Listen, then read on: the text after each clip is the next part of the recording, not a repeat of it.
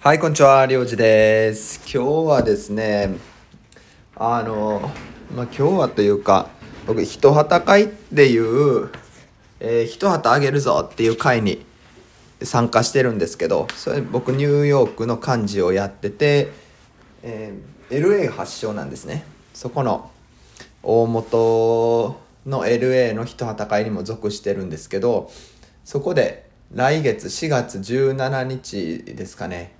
えーなんで起業したのかみたいなその思いを語ってほしいということでそこで話してきます。それの練習練習？ですね。ということでこれ録音してます。えーお題が何個かあるんですけど今日は、えー、一一つ目二つ目、えー有能な社員であった彼が会社に残れば安定や将来が約束されてるのになぜ独立したのかっていうことと家族を抱えての起業不安や心配はなかったのかっていうこの二つを話したいと思います。まず一つですね、えー会社に残れば安定や将来が約束されてたのになんで、えー独立したのかってことなんですけどいやこれは僕まあその前になんで独独立したかというと独立心はどっから来てたかってことを話したいんですけどいやもうずっとですねアメリカに来て僕10年なんですけどアメリカに来た時から起業はしたい漠然に思ってました。その前を言うと小学校の時に将来の自分の姿を描いてください。頭の中で想像してください。って言われた時に僕は、えー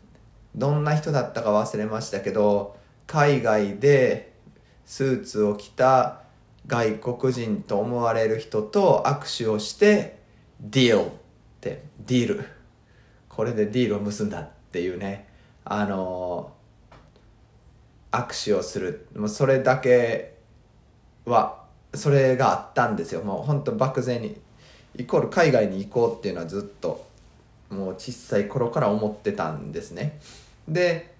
アメリカに来て起業をする。何かで起業。その時は全く分かんなかったです。何ができるかも分かんなかったですし何がそうですね役に立つのか分からなかったのでじゃあこれで起業するっていうのは分からなかったですけど、まあ、起業しようっていうのは漠然と思ってました。で入った会社がですね僕結構というか大好きだったんですよねその会社。で楽しくてまあいろいろ大変なことももちろん多かったですけど仕事が楽しくて9年ぐらいいたんですよ。で就職して56年ですかねそれぐらいに、まあ、こういう感じで独立できるなっていう構想ができたんですよ。それをあの西海岸にいる営業マンと一緒にこういう感じで独立できるよねなんて話をしてたんですね。でその当時もう半年ぐらいいろいろ策を練ってアイデアを出してまあこうやってやりましょうみたいな感じでやったんですけど実際に企業さんに何人かお話しした時にまあ仕事もらえなかったのでまあまあ言っても今の会社好きだしとりあえずは今のとこで頑張っていこうっていうことでやってたんですね。でまあお互い初めは一緒に組むっていう話だったんですけどもう時が経つにつれて、まあ、お互い仕事に没頭しててけど彼があの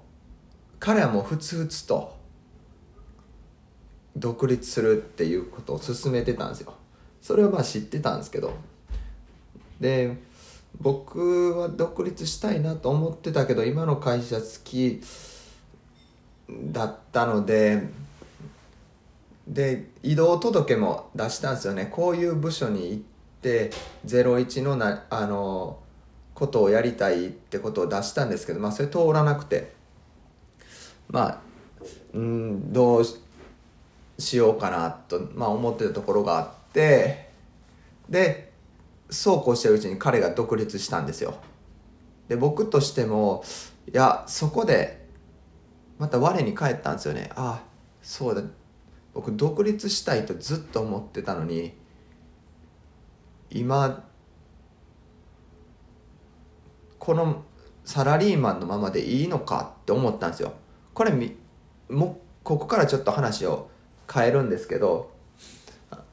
サラリーマンが安定してるって僕最近思その当時思わなくなってきてたんですね。今独立しててサラリーマン安定してるなって思いますけどあの当時サラリーマン、えー、当時ってもう2年ぐらい前ですかね。1年2年前にいやもうサラリーマンの時代は終わると思ったんですよ。というのも次から次へとあの有料企業が倒産してたりリストラしてたりってことであのその一社に頼ってしまった後その会社がリストラを行ったり倒産したりした時自分はその会社から去ることになった時生きていけるのか？と思ったんですね。というのもトヨタもあと経経団連の上の人もいや終身雇用もう無理でしょみたいな話をしてるんですよ。いやそれは正直約束できないよって言ってるんですね。なのでいや一社に頼ってしまう危険性の方が僕は僕にとっては独立する危険性よりあったんですよね。もちろん独立したいとも思いましたし思ってましたしその気持ちはあったんですけどそこは一つの、ええー、僕の背中を押した理由の一つではありますね。なので、え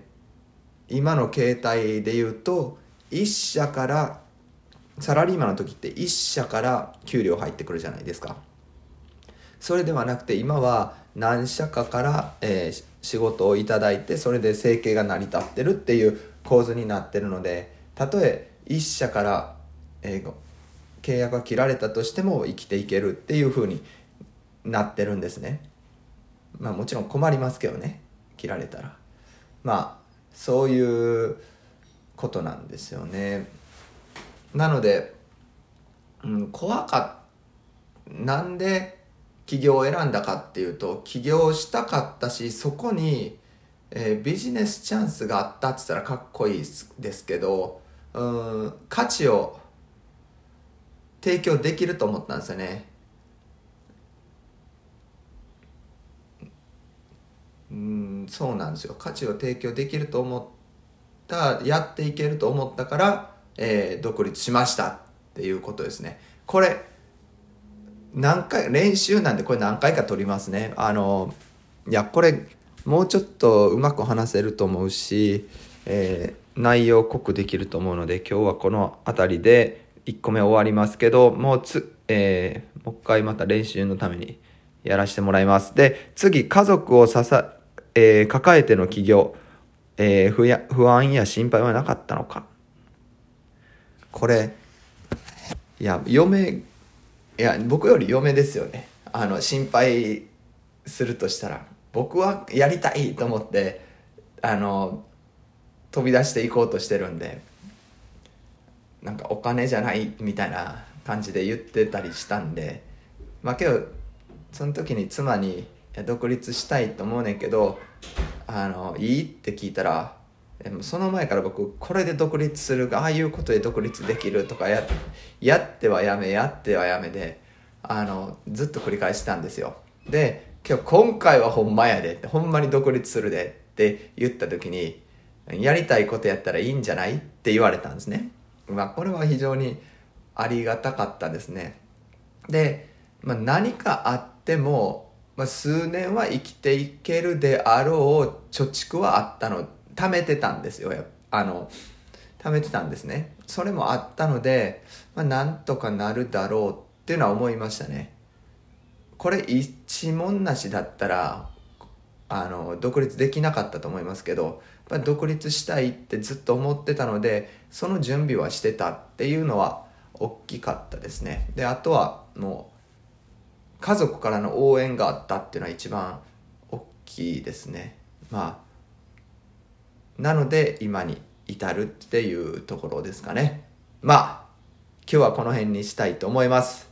またえー、っと起業の話こういうなんていうんですかね起業し始めた時ってシステムも全然うまくいってないというかなってないしいろいろ思ってたやり方と違う方がうまくいくだとかもういろいろ変えていかないといけないですね。その時代に合ったっていう言い方じゃないですけど需要に合ったやり方に変えていかないといけないのでそういったのはもう日々取り組んでますし、まあ、そういう起業してこうだよああだよっていう話は是非あのここでしていきたいなと思います。また、えー、こういった話したいと思いますので是非また聞いてください。ではまた。